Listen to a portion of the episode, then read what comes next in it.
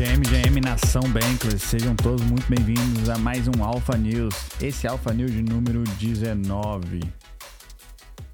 Eu sou o Guelph, aqui comigo está o Why So Serious. Fala, meu caro Why So Serious, como é que você está? Eu estou bem e ainda mais sabendo que os touros estão ouvindo o Alpha News. Quer explicar o porquê? Claro, ontem mesmo eu falei que, olha, se os touros não acordarem, a chance de patada é maior. E o que, que eles fizeram? Eles acordaram. Acordaram, acordaram muito bem. Liquidaram 1.500 bitcoins em shorts e foi lá para cada dos 28 mil. Aliás, é isso que você vai trazer agora pra gente, né, Guelph? Exatamente, os preços. Como você acabou de falar, o Bitcoin numa alta de 4%, chegando na casa dos 28.450 dólares. Então é isso, os, os, os Bulls estão ganhando do Bear nesse, nesse dia 30 de março. E a mesma Exatamente. coisa acontecendo com o Ether, uma alta de 1,5%, passando dos 1.800 dólares, quebrando a barreira dos 1.800. Eu lembro que você falou ontem que a gente está andando de lado. Você concorda com isso ou você está vendo algo diferente no mercado, Uai? É, eu, achei que estava havendo uma, uma, lateralização, né? E conforme vai havendo essa lateralização, essa, esse afunilamento ele tende ali a, a ter um movimento mais explosivo, ou para cima ou para baixo, né? Felizmente acho que foi para cima, acho que é, é isso que precisava, precisava romper ali os 27 e tal. E, bom, vamos ver agora. Começa a, a movimento de fundos e topos ascendentes, isso é maravilhoso.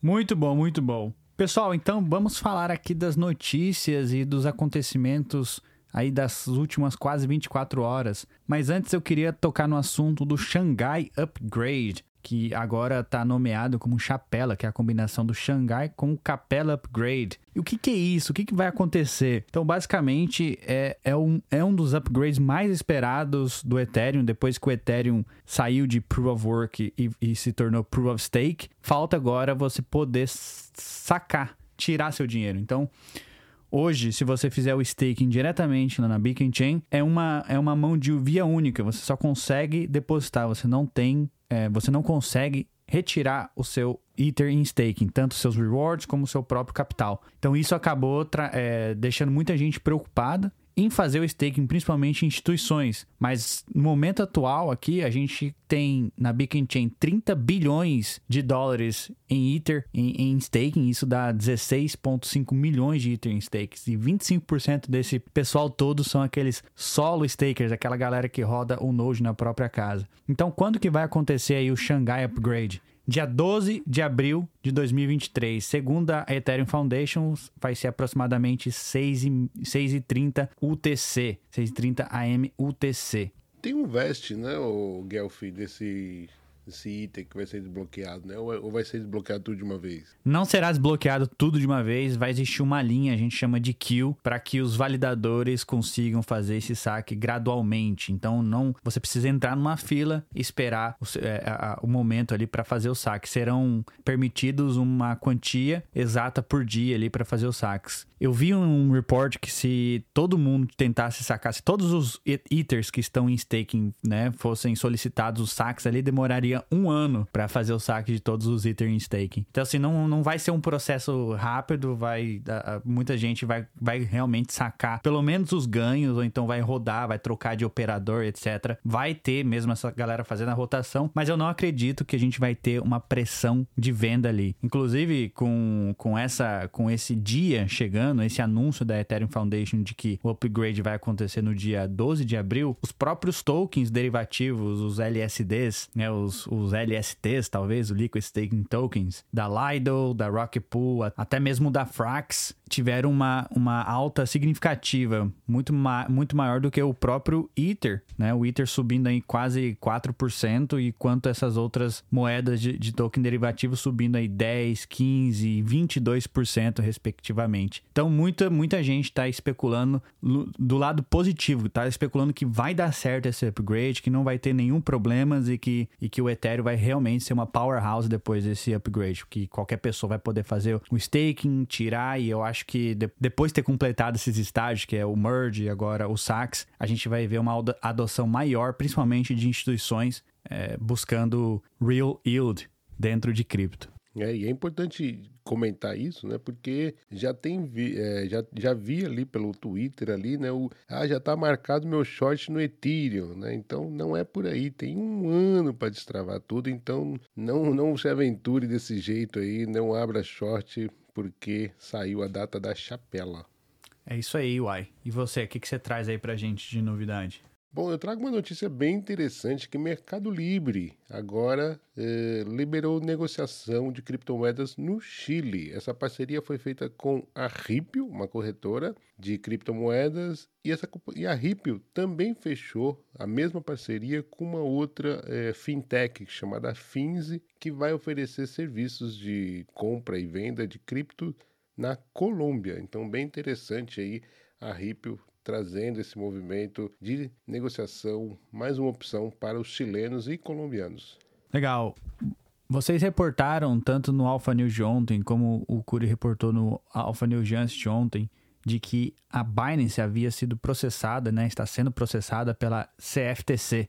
Os saques continuam instáveis na Binance mesmo após esse processo da CFTC. Mesmo com 1,6 bilhões em saques nas últimas quase 24 horas, o fluxo significativo de 1 bilhão em depósito também foi registrado na Binance. Então muita gente tinha aquela, aquele medo, né? Começou aquela especulação de que a Binance estaria insolvente, não, não, não estaria apta para cumprir todos os saques, mas ela está se provando aí, já, já registrou 2 bilhões de saques sem nenhum problema e ao mesmo tempo tendo aí quase 1 bilhão de, de depósitos. É a Binance se destacando aí como uma verdadeira powerhouse no meio das exchanges, why? Total, total. E não só a Binance, mas também o mercado de derivativos, né? Já como essa, essa pressão, esse processo aí veio da comissão de futuros, né? Negociação de futuros lá dos Estados Unidos, é, houve também uma, uma certa é, instabilidade ali, não, que se isso poderia é, influenciar no mercado derivativo dos cripto, e não, não aconteceu. Acabei, a gente abriu o, o Alpha News de hoje falando que foram liquidados 1.500 bitcoins e o preço se, se, reagiu positivamente. Ou seja, eu acho que quanto mais eles falarem mal, quanto mais eles abrirem processo, mais o bitcoin vai subir. Exatamente, faz total sentido. Exato. Deixa eu trazer uma outra notícia que também bem interessante para os navegantes da blockchain Cosmos. A Circle anuncia o lançamento da sua stable USDC na Cosmos via Noble. A USDC vai ser mintada nativa na Cosmos, é isso, não é? Exatamente, não vai mais precisar de bridge. Bem interessante. Então a Circle expandindo aí as suas é, aplicações é, também lá na rede Cosmos.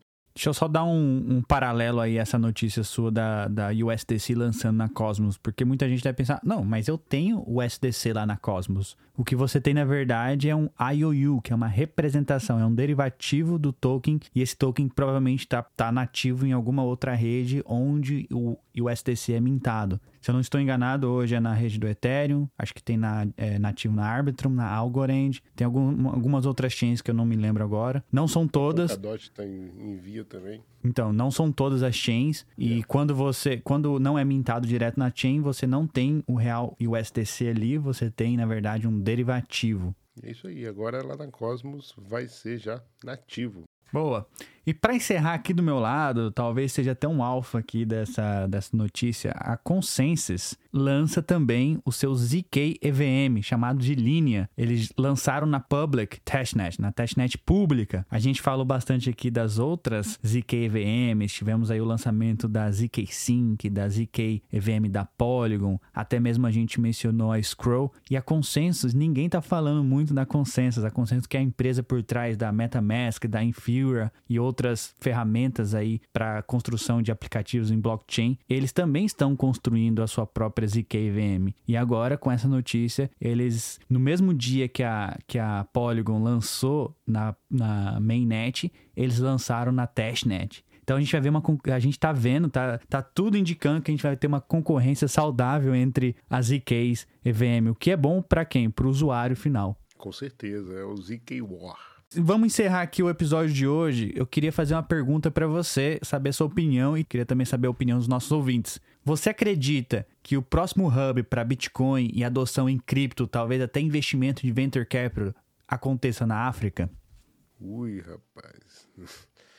Nossa, pergunta difícil daí, cara. Assim, é, eu sei que o, o Bitcoin, a, o continente africano, ele é um dos maiores de adoção. Eu tinha visto um, um gráfico né, que comparou ali. Foi um dos que mais ad, ad, adotaram o Bitcoin e tal.